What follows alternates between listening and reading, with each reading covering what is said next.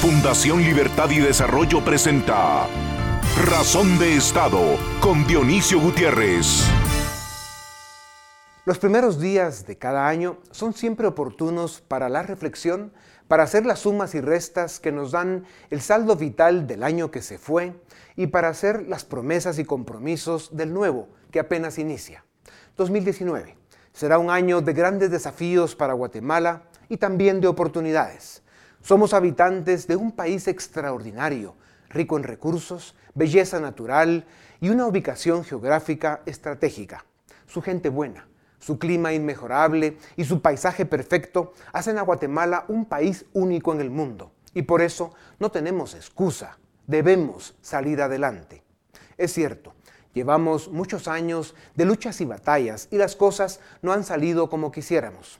Y sabemos que las penas y los dolores de millones de hermanos guatemaltecos son grandes y hacen que Guatemala duela para quienes la sentimos en la piel.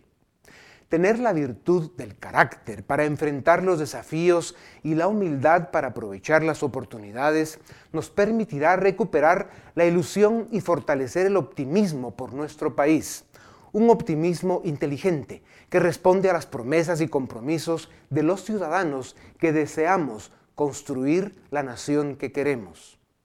Ese elemento imponderable que es el destino nos puso en este tiempo y esta geografía para demostrar que los guatemaltecos, cuando queremos, podemos.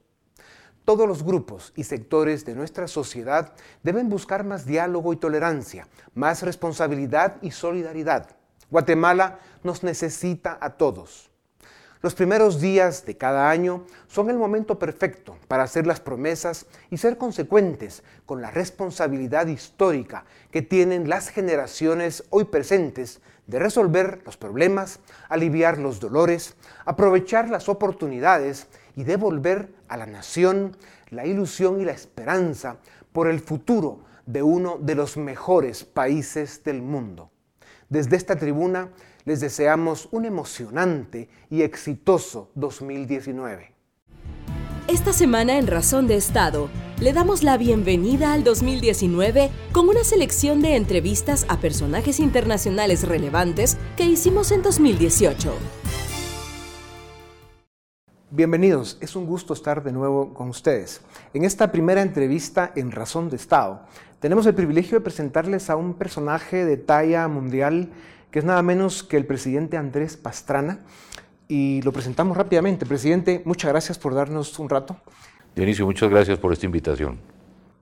Usted fue alcalde de Bogotá, fue senador de la República, fue presidente de Colombia de 1998 al 2002.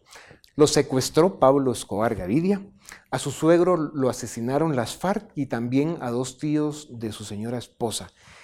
Su trayectoria, eh, no solo como político colombiano, sino además como un líder iberoamericano, eh, es fácil encontrarla en, toda la literatura y la evidencia que hay que siguen confirmando que usted es un latinoamericano comprometido con la democracia, con la libertad, con la justicia y con las causas que al final desarrollan países. Presidente Pastrana, en Guatemala estamos viviendo eh, una época muy compleja. Eh, somos un país con un saldo acumulado muy negativo, tenemos élites muy disfuncionales, lo hemos hecho mal, todos, y los resultados son muy malos. Eh, el narcotráfico ha provocado un enorme nivel de contaminación a la sociedad y especialmente al Estado. Y la corrupción, básicamente, eh, con estos aliados como el narcotráfico y muy malos políticos, pues han logrado al final eso que se llama la captura del Estado. Cuando usted asumió eh, la presidencia en 1998 en condiciones muy complejas para Colombia, el narcotráfico había logrado contaminar al Estado colombiano, había tenido efectos devastadores para la sociedad, Em, la política estaba muy fracturada, la economía estaba muy golpeada, y usted asume la presidencia en esos momentos complejos y toma una decisión que solo un estadista puede tomar, que es eh, la que lo lleva a lo que finalmente se conoce como el Plan Colombia. Cuéntenos un poco de esas interioridades y qué lo hicieron llegar a, a incluso asumir sacrificios y responsabilidades enormes para rescatar Colombia en aquel momento. A ver, Dionisio, como usted dice, yo creo que la familia, y sucede en muchas familias centro y latinoamericanas eh, o suramericanas se ve reflejado lo que ha sido la violencia y lo que ha conllevado la violencia en nuestros países. Como usted dice, mi suegro no fue por la FARC, fue por la delincuencia común. Los tíos de Nora, mi señora, fueron asesinados por la FARC y yo secuestrado por el narcotráfico. Ahí están resumidos todo lo que ha sido eh, la violencia en Colombia. A ver, cuando nosotros llegamos en el año 98, Colombia era un, un estado fallido, según los americanos.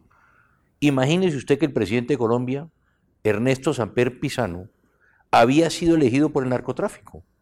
Yo creo que es el único caso en la historia de América Latina que está clarísimamente comprobado que el narcotráfico financió la campaña de un presidente de Colombia. Y lo peor, usted se imagina que el presidente de Colombia, Ernesto Samper, no tenía visa para los Estados Unidos. Entonces los colombianos éramos unos parias en el mundo por la situación que había dejado Ernesto Samper. Cuando yo llego a la presidencia de la República en el año 98, ganamos la campaña presidencial hay un hecho muy importante y es que el presidente Clinton me recibe a mí como presidente electo, no como presidente ya en ejercicio, que creo que es un caso único en la historia de la Casa Blanca. Y el presidente Clinton me invita a mí en visita de Estado en octubre, dos meses después de yo posesionar. Y es cuando yo en la campaña había dicho, Dionisio, que Colombia necesitaba, entre comillas, un plan Marshall. Y ese plan Marshall era el Plan Colombia.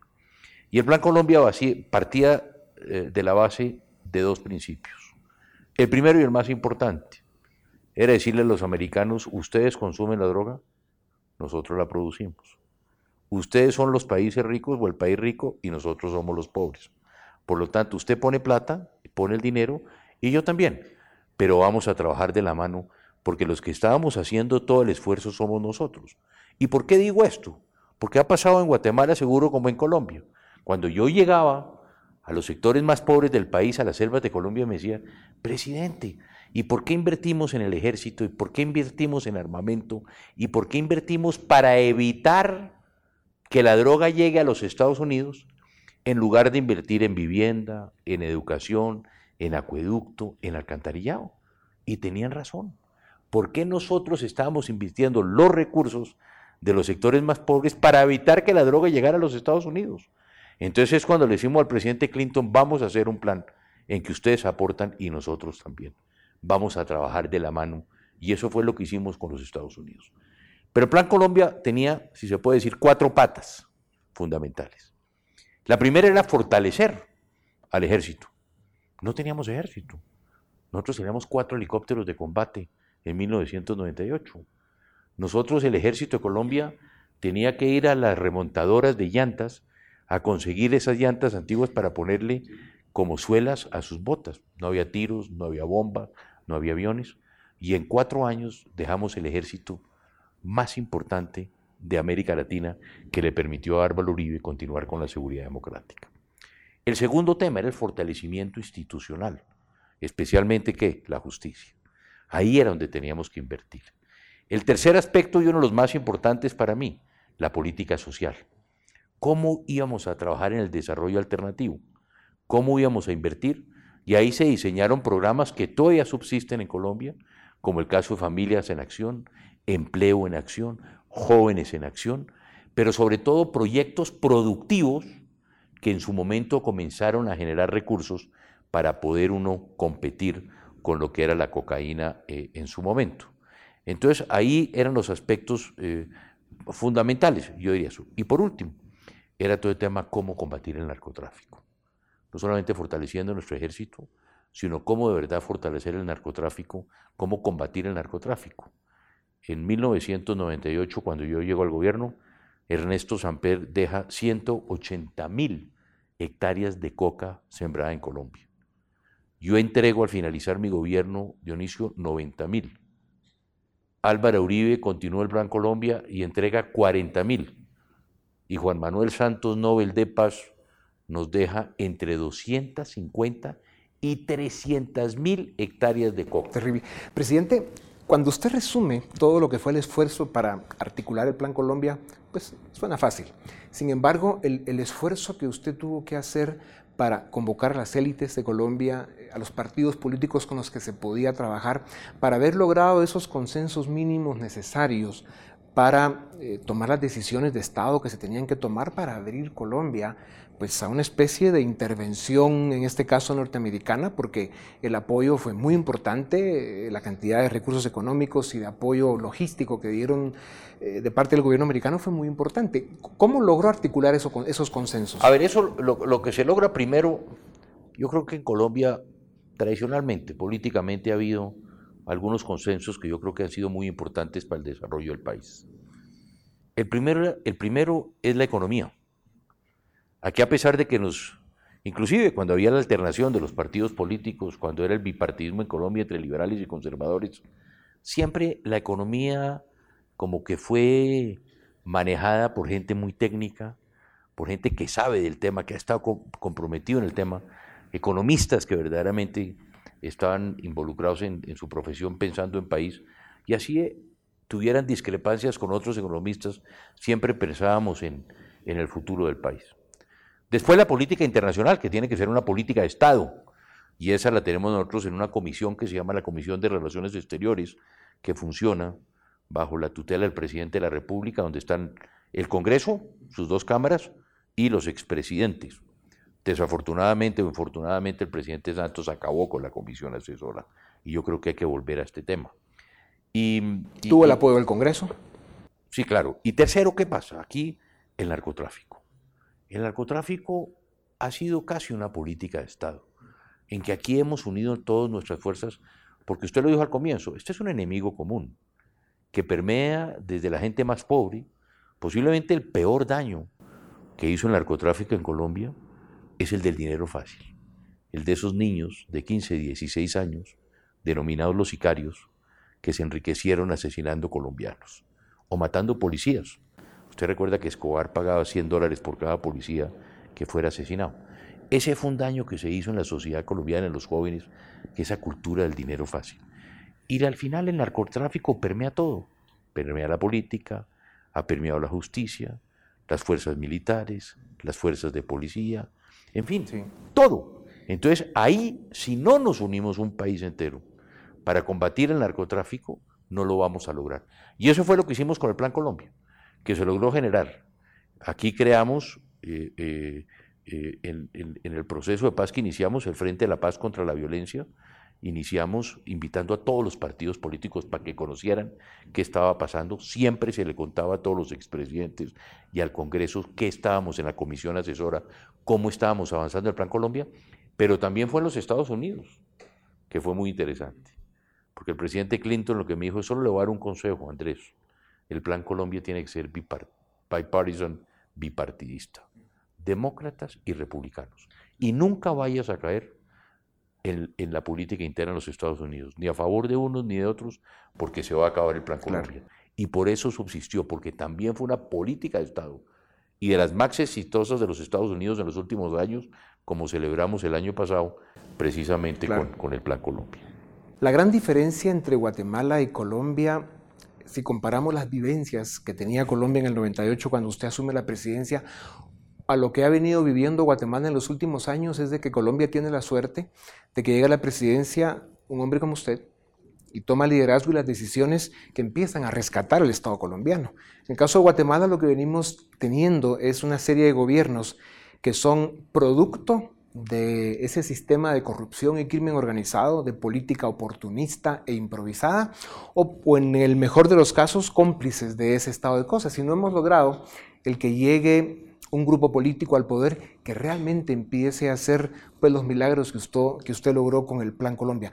Presidente Pastrana, muchas gracias por esta primera parte de nuestro programa. Eh, sin duda alguna, este es un tema que tiene que seguir y con ustedes volvemos ahora en Razón de Estado para seguir con nuestro programa. A continuación, una entrevista exclusiva en Razón de Estado. Bienvenidos, es un gusto estar con ustedes de nuevo en Razón de Estado. Hoy tenemos a una invitada muy especial. Se trata de la congresista Norma Torres. Ella, como ustedes saben, nació en Guatemala, es la primera centroamericana en llegar a la Cámara de Representantes en Estados Unidos. Fue alcaldesa de la ciudad de Pomona, en California, la primera alcaldesa latina.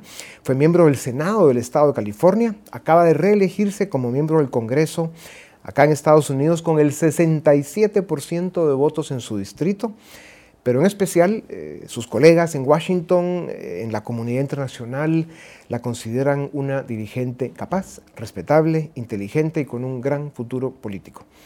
Congresista Torres, muchas gracias por recibirnos acá en Washington eh, y para Razón de Estado, pues es un honor poder compartir con usted unos minutos. El honor es mío estar con ustedes, muchas gracias. Gracias. Empecemos hablando del tema de seguridad, justicia, Estado de Derecho. Usted impulsó una ley Em, de autorización de defensa nacional, se llama, que obligaría al secretario de Estado a que proporcione al Congreso una lista de personas, incluyendo funcionarios públicos, que han cometido actos graves de corrupción, tráfico de drogas y financiamiento ilícito en campañas en los países del Triángulo Norte. ¿Por qué es tan importante esto? Eh, ¿Cuándo podemos esperar resultados? ¿Y qué más puede hacer Estados Unidos para ayudarnos a combatir a tanto funcionario corrupto y crimen organizado que nos tiene capturados en aquella región? Sí, ah, primeramente esta, esta ley uh, creo que es muy importante ah, para los Estados Unidos y también para Guatemala. primero necesitamos nosotros saber que nuestra inversión en la región claramente se está tomando seria y que el tema de corrupción Um, sigue siendo una prioridad para um, el Congreso en Guatemala y el presidente. Um, la lista tiene que salir aproximadamente en, febrero, uh, las primeras uh, semanas de, febrero. Y espero que va a ser una, una, lista grande, pero el Departamento de Estado es el que está es el que está responsable para darnos esa lista. ¿Qué consecuencias tendría el que se haga pública esta lista? ¿Qué le sucede a los personajes que salgan en ella? Espero que esta lista eh, eh, sea ah, una lista pública, un documento de, ah, que todas las personas pueden mirar. lo, que va a tener es, uh, no, vamos, no, no, van a poder venir para acá personas que están en esa lista. Para mí es el primer paso para invocar el acto de Magnitsky um, a estas personas que están involucradas en, uh, narcotráfico. Congresista Torres, el Triángulo Norte de Centroamérica se ha convertido en un problema para la seguridad nacional de Estados Unidos. Además de la migración ilegal, em, pues somos países en los que no hay mayor control en sus fronteras, hay contrabando, drogas, incluso se habla de células terroristas. ¿Qué mecanismos tiene Estados Unidos para defenderse de este problema y a la vez ayudar a Guatemala y a sus vecinos? El Triángulo Norte ah, ha sido, ah, por mi parte, un interés ah, de prioridad. no solo porque soy guatemalteca, pero reconozco que el problema que tenemos migratorio en, el, eh, en el sur de los Estados Unidos, en la frontera, es, you know, se ha sido más grande en los últimos años, en parte por la migración del Triángulo Norte. Entonces, entendiendo eso, hemos ah, invertido ah, millones de dólares al, Triángulo Norte.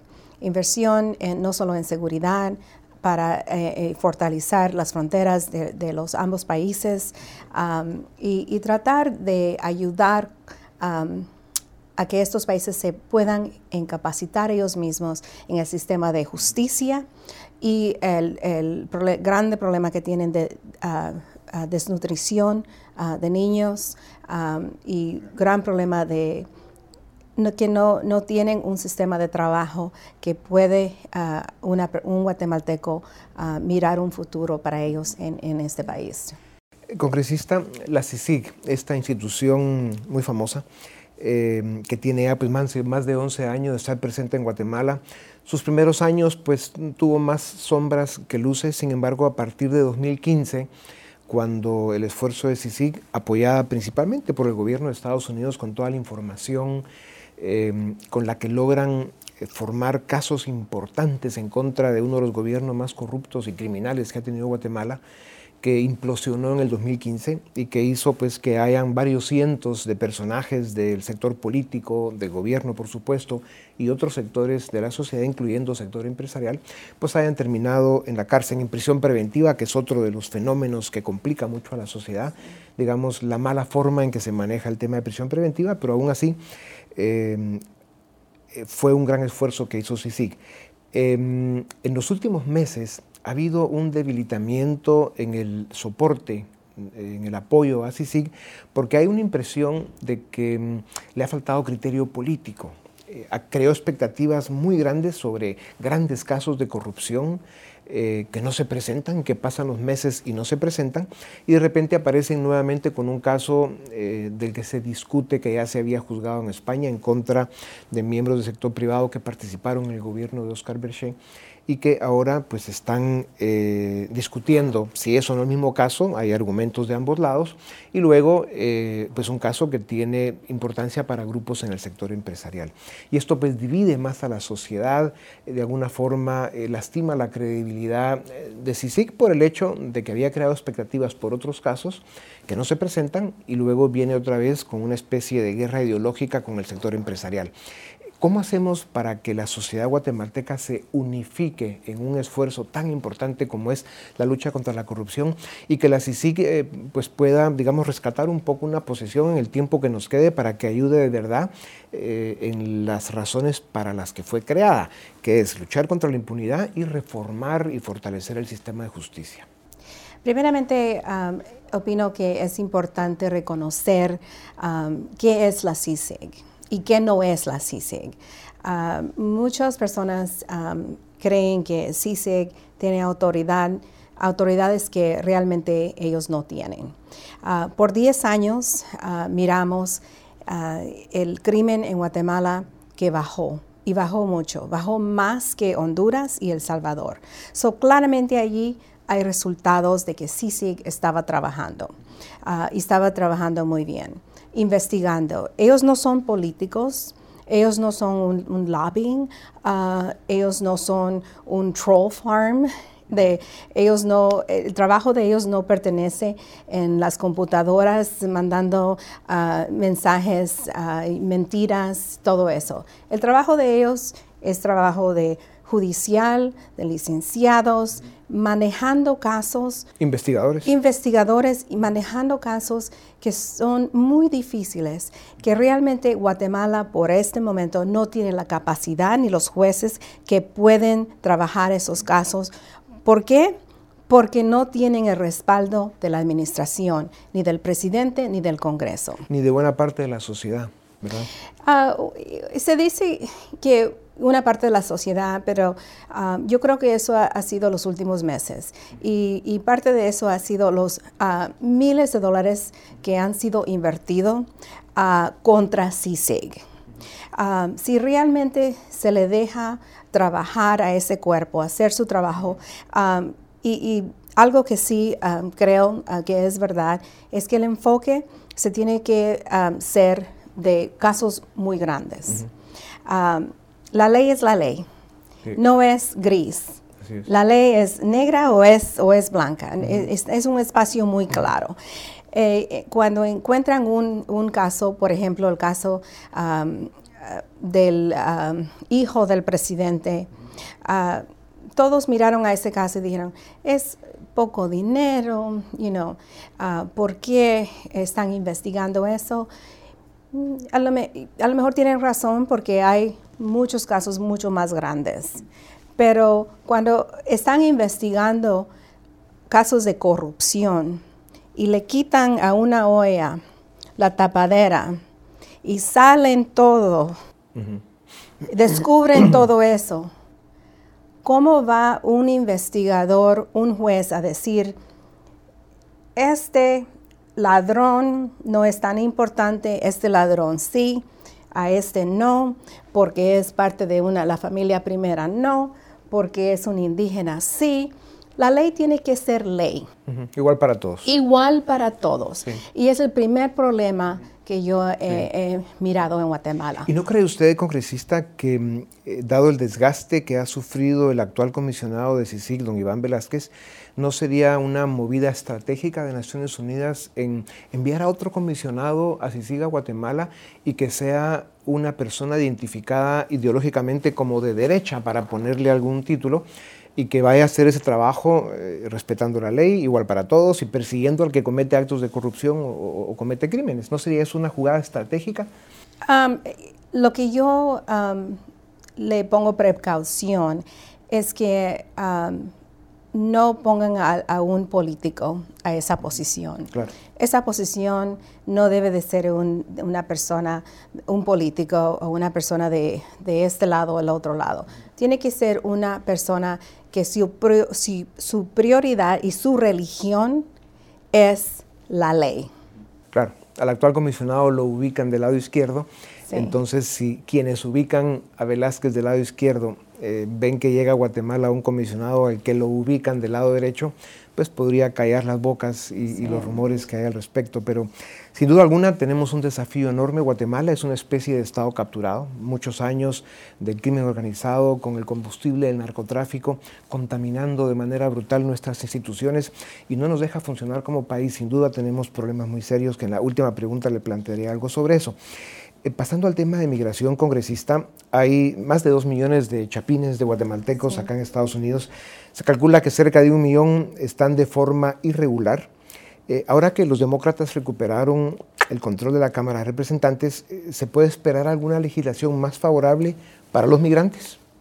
Ah, por mi parte, ah, sí. Una de las prioridades ah, del Partido Demócrata de nuestro caucus es la migración. Ah, el presidente ah, recientemente dijo ah, que él está, él, quiere trabajar con demócratas. podemos comenzar con DACA, por ejemplo. es algo, yo creo, más fácil para él, el presidente, y para, y para nosotros también. So, espero que, que podemos mover esa, eh, esa ley pronto. Pero lo más importante es que nosotros ah, tenemos la autoridad en el Congreso de traer investigaciones, de tener, tener juntas, de llamar testigos. Así que todo eso, el Departamento de Estado, cómo está trabajando el Departamento de Estado ah, con CICE, cómo están trabajando ah, con, Guatemala, todo eso podemos tener audiencias. Y para mí es una de las cosas más importantes que podemos tener. La caravana de migrantes. este es un fenómeno que mm, hay rumores, diría yo, bien fundados que dicen que fue un movimiento que arrancó promovido por eh, el gobierno de Venezuela y el gobierno de Nicaragua en contra del presidente de Honduras, que son más o menos coyotes de la misma loma todos, y que al final perdieron el control de él y que por las grandes necesidades que hay en esa región, pues tomó vida propia. Y fueron más personas, hombres, mujeres, niños, los que se unieron a la caravana y vienen para Estados Unidos. Y van, entiendo, por México, acelerando el paso para llegar lo antes posible. ¿Qué van a hacer en la frontera? ¿Cómo van a manejar ese problema? Bueno, el presidente Trump aquí, él tiene una agenda. Ah, nosotros tenemos una agenda muy diferente. Ah, realmente duele el corazón, duele mucho mirar a familias, niños muy tiernos, ah, avanzando, sufriendo con lluvia, con frío, con calor, con sol, todo eso, hambre, todo eso. la responsabilidad se la, se la dejo al pie de los presidentes de los tres países. Ellos son responsables de, y, todavía no se escucha ah, cómo ellos van a cambiar eh, su posición para poder ayudar a estas familias. ¿Cómo cree que ah, el, primer trabajo de una administración es ayudar a sus compatriotas? ¿Cómo es posible que el presidente Jimmy Morales no ha hecho ninguna pregunta la situación de los guatemaltecos que vienen en esa caravana? Si es que en Guatemala realmente no tenemos presidente. No les importa, no les importa nada. Lo único que les importa es cómo avanzarse ellos mismos. Y por la primera vez, ojalá que los guatemaltecos tengan una oportunidad en las elecciones que, que, vienen a involucrarse ellos mismos y elegir a alguien, a una administración, a un Congreso que realmente les va a responder a ellos y con que yo puedo trabajar. No, la sensación en Guatemala es que no tenemos gobierno, ¿verdad? Y, y el presidente, como dirían aquí, está missing in action. Pero en fin, es, un problema muy grave y tiene usted razón, eh, hay una insensibilidad y una incapacidad brutal, ¿verdad? Que, tiene consecuencias muy graves en todos los aspectos de la vida nacional. Congresista, em, Estados Unidos está cerrando la válvula de escape que ha representado la migración eh, de aquellos países como Guatemala o sea, para Guatemala es muy importante el que los guatemaltecos pudieran seguir migrando, manda remesas y la economía depende de eso principalmente. Esa válvula de escape se está cerrando. Se está limitando también las relaciones comerciales porque hay una política, digamos, de proteccionismo en este momento donde va a ser más difícil el comercio el problema de las drogas no solo no se está resolviendo, sino está creciendo. Hay más tráfico, Colombia está produciendo más cocaína hoy que nunca en su historia y el consumo está aumentando incluso en nuestros países. Em, hay una sensación en Guatemala de que nos están cerrando todas las puertas y que se nos está apagando la luz. ¿Cómo se ve desde acá el que, claro, el, tema del narcotráfico eh, se señala que Estados Unidos por el tema del consumo tiene una gran responsabilidad? Y allá no podemos manejarlo. Es un problema que no tiene solución. La migración y la dificultad en comercio. Se nos cierran las puertas. ¿Cómo, cómo eh, visualizan ustedes las consecuencias que puede esto provocar en un país como Guatemala? Ah, por mi parte, las consecuencias son muy grandes ah, para ambos países de parar ese, ah, la migración, la migración legal. espero que podamos trabajar con, con el presidente Trump ahora a facilitar visas, porque la economía en muchos de nuestros estados aquí en los Estados Unidos depende, depende de esos migrantes que vienen a trabajar y, y, no se quieren quedar aquí. Muchos de ellos quieren venir a trabajar unos seis meses aquí, regresar a, su, a, construir su casa en uno de los tres países donde ellos, de donde ellos vienen y queremos, queremos ayudarlos en eso así que espero ah, poder trabajar con el presidente, pero para el intercambio ah, de goods, los comerciantes, eso no se va a cerrar. Vamos a seguir nosotros trabajando porque necesitamos la ayuda de, los tres países y, y, también ellos necesitan de nosotros. Congresista para una política en Estados Unidos como usted, ganar una reelección con el 67% de votos en su distrito es algo considerado extraordinario y muy positivo. ¿La vamos a ver a usted corriendo para presidente de Estados Unidos en algún momento de su futuro? No, yo nací en Guatemala y para ser presidente de Estados Unidos tiene que ser nacido aquí. No hay chance de cambiar esa ley. No hay chance de cambiar esa ley. ¿Y candidata presidencial en Guatemala? Tampoco. Yo creo, yo puedo ayudar más a Guatemala y a guatemaltecos siendo congresista aquí. Pues lo bueno es que Guatemala sabe que cuenta con usted, es, una líder muy respetada y, y, sin duda alguna una inspiración en muchos temas. Congresista, muchísimas gracias. Muchas gracias. Hasta muy pronto. Con ustedes volvemos en un momento para seguir en nuestro programa de hoy, Razón de Estado. A continuación, una entrevista exclusiva en Razón de Estado. Bienvenidos a Razón de Estado. Hoy nos vestimos de gala. Tenemos el gran gusto de presentarles a don Mario Vargas Llosa, no necesita presentación, así que vamos al ataque. Mario, gracias por darnos unos minutos. Pues es un gusto verte otra vez. Encantado de conversar contigo otra vez. Muchas gracias, Mario. En la civilización del espectáculo, planteaste que la política dejó de ser un espacio de ideas, reflexiones y propuestas, y se convirtió en una actividad banal donde lo que importa es la publicidad, los eslogans y los tics eh, superficiales, como les dices. En, tu libro, El llamado de la tribu, señalas una ruta para contrarrestar esa tendencia, ese drama. ¿Qué hacemos para que el liberalismo esté más presente en la política? Pues yo creo que hay que, digamos, eh, animarse, perder el complejo de inferioridad, como si el, liberalismo fuera algo marginal y este, vergonzoso, insistir mucho en que gracias al liberalismo la democracia se ha modernizado, se ha perfeccionado, hoy día es mucho más consciente de los problemas sociales que la democracia ayuda a resolver.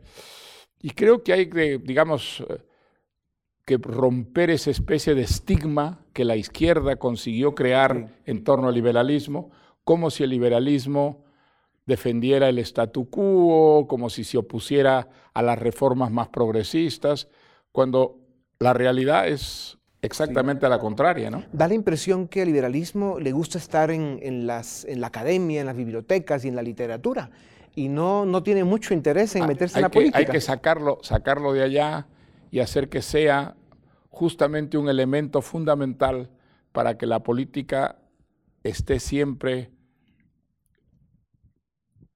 confundida con la libertad. Creo que eso es un elemento fundamental y que nadie como el, liberalismo que tiene tanta conciencia de la importancia de la libertad en todos los campos de la, vida social, pues está identificado con ella, ¿no? Claro. Mario, en, en, esta sociedad del espectáculo en que vivimos, donde la política se ha devaluado a niveles sin precedente, como tú lo mencionas también, una de las mayores consecuencias es el desapego a la ley. vivimos en una era con aparente tendencia a la anarquía. Políticos y ciudadanos respetan cada día menos la ley. Eh, ¿Cómo podemos vivir en sociedades modernas y democráticas si cada día se cree menos en el Estado de Derecho? Pues yo creo que es muy importante, ¿sabes? Eso que dices es absolutamente fundamental porque no hay realmente democracia, no hay verdadero progreso económico, social, cultural, si nos apartamos de la legalidad. La legalidad es absolutamente, junto con la, libertad, eh, la esencia misma del, progreso eh, y de la civilización.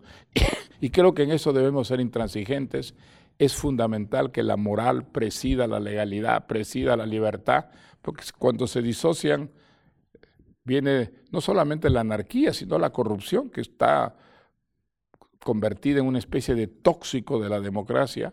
Hoy día la corrupción es el problema mayor que tiene la democracia en el mundo entero y eso explica el comportamiento de ciertos electores que hartos de la corrupción, hartos de que el poder sirva para enriquecerse, pues a veces votan por la demagogia, por el populismo, ¿no es cierto? Sí. Tú mencionaste una vez que alguien dijo que lo que no logró hacer el comunismo, el populismo, con la democracia, lo podría hacer la corrupción y que esa es una afirmación injusta. ¿Por qué? Yo no creo que sea injusta, yo creo que la, corrupción está haciendo muchísimo daño a la democracia, que la corrupción es algo que eh, desalienta muchísimo aparta a los jóvenes más puros, más idealistas, de hacer vida política. Y entonces, si los mejores no hacen política, pues los peores son los que van a hacer política. Y desgraciadamente ya sabemos el círculo vicioso que eso, que eso crea. ¿no? Seguiremos en peligro. Mario, grandes pensadores liberales como Stuart Mill, Popper, Smith, Berlín, Friedman Hayek y Mises señalaron que la libertad económica y política solo puede cumplir a cabalidad con su función civilizadora, creadora de riqueza y empleo y defensora de los derechos y libertades individuales cuando la vida espiritual de la sociedad es intensa y tiene una jerarquía de valores.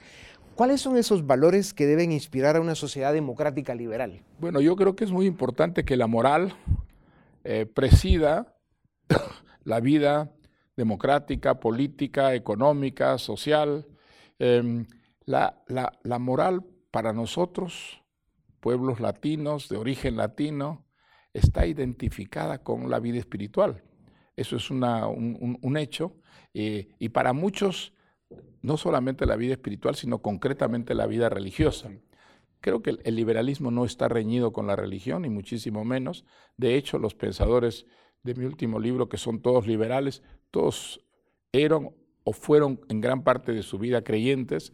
Y entonces creo que la, vida espiritual sí es muy importante en una sociedad, pero sobre todo la moral, la presencia de una moral que distinga el bien del mal es absolutamente indispensable y es uno de los grandes escudos contra la corrupción. ¿no? Sí.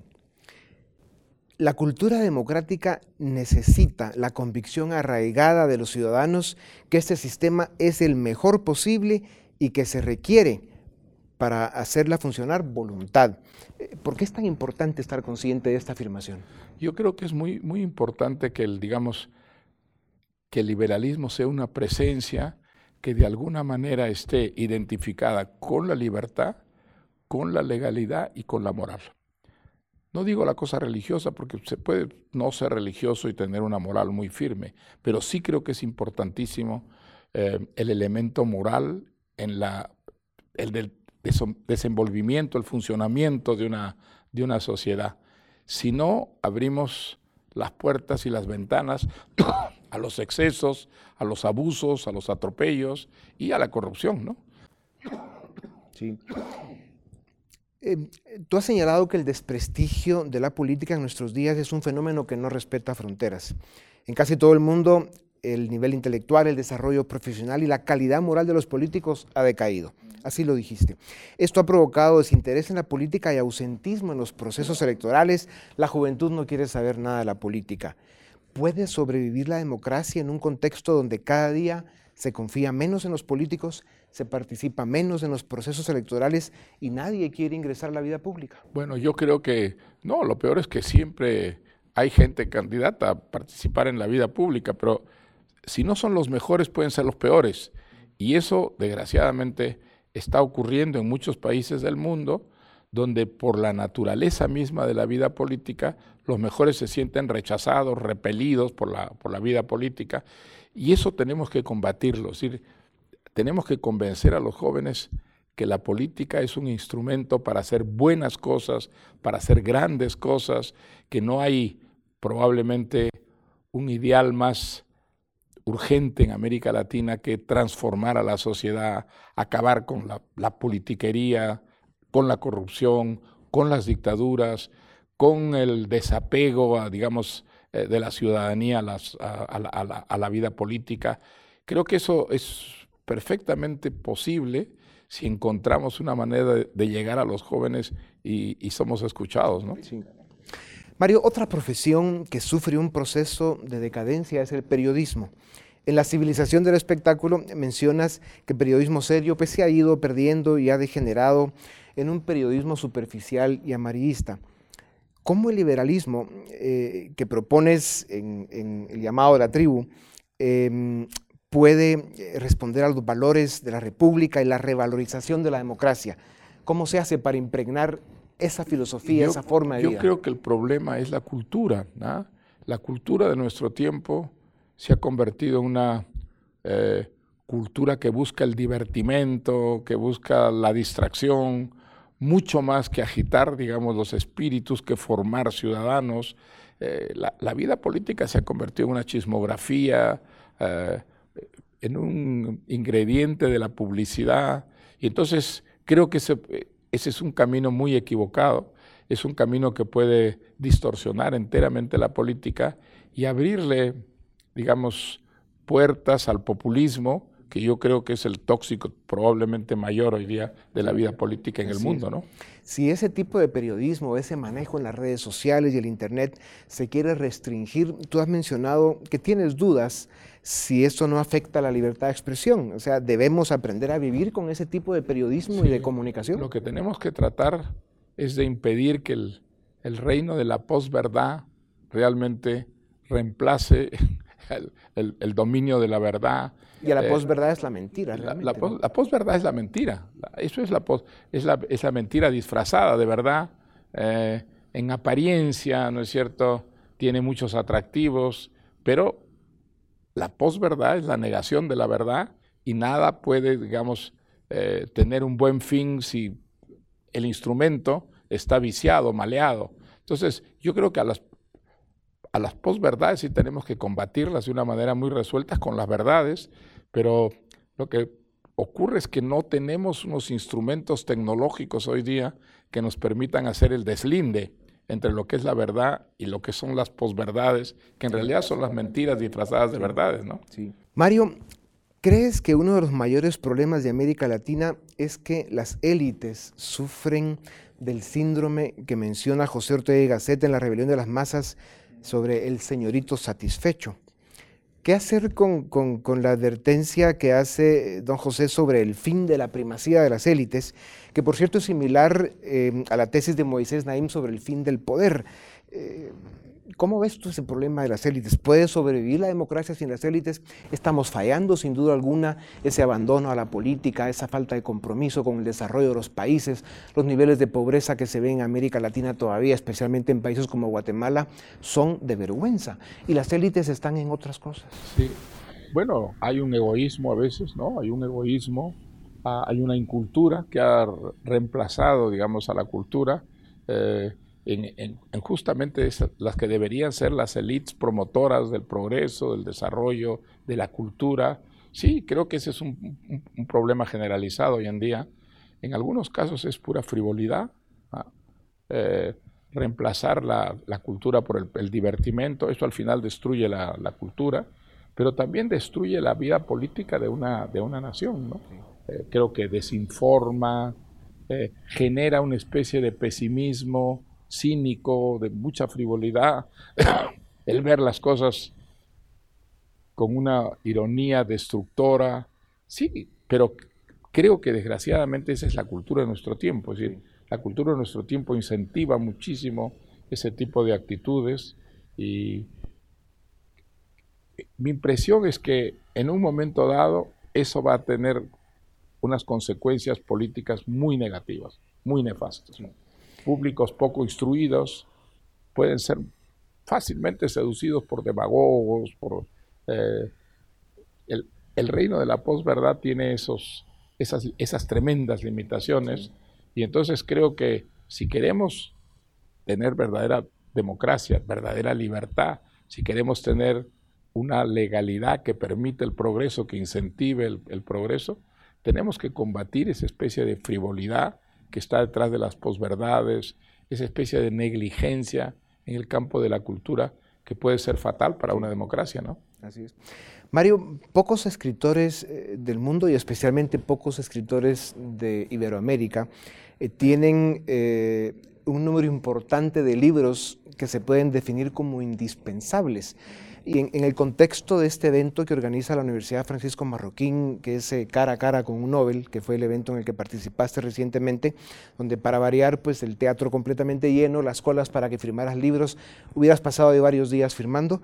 Em, pero hay dos libros que son La civilización del espectáculo y La llamada de la tribu, que es el libro que estás presentando ahora. Y ahí eh, pues se puede aprender muchas cosas, eh, confirmar otras y sobre todo reflexionar y convencerse de la importancia de seguir defendiendo el liberalismo en el mundo. Pero una de las conclusiones que uno puede sacar es que la democracia tiene muchas imperfecciones, pero por lo menos debe ser capaz de reemplazar la, arbitrariedad por la ley, permitir elecciones libres y partidos políticos y sindicatos independientes del poder, tener una sociedad abierta y que tenga capacidad y oportunidad de desarrollarse. Sin ninguna duda, yo creo que esa, esa es una de las eh, ideas centrales de este, de este libro. Sobre el liberalismo, tú sabes que peca, eh, pesa una caricatura, ha sido falseado, ridiculizado, ha sido convertido en una doctrina de los explotadores, de los capitalistas egoístas. Es decir, todo lo contrario de lo que es el verdadero liberalismo, es una de las razones por las que he escrito este libro. Y yo creo que hay ejemplos muy concretos ¿no? de sociedades que han progresado extraordinariamente gracias a la democracia y fundamentalmente a esa forma de democracia moderna que es el liberalismo.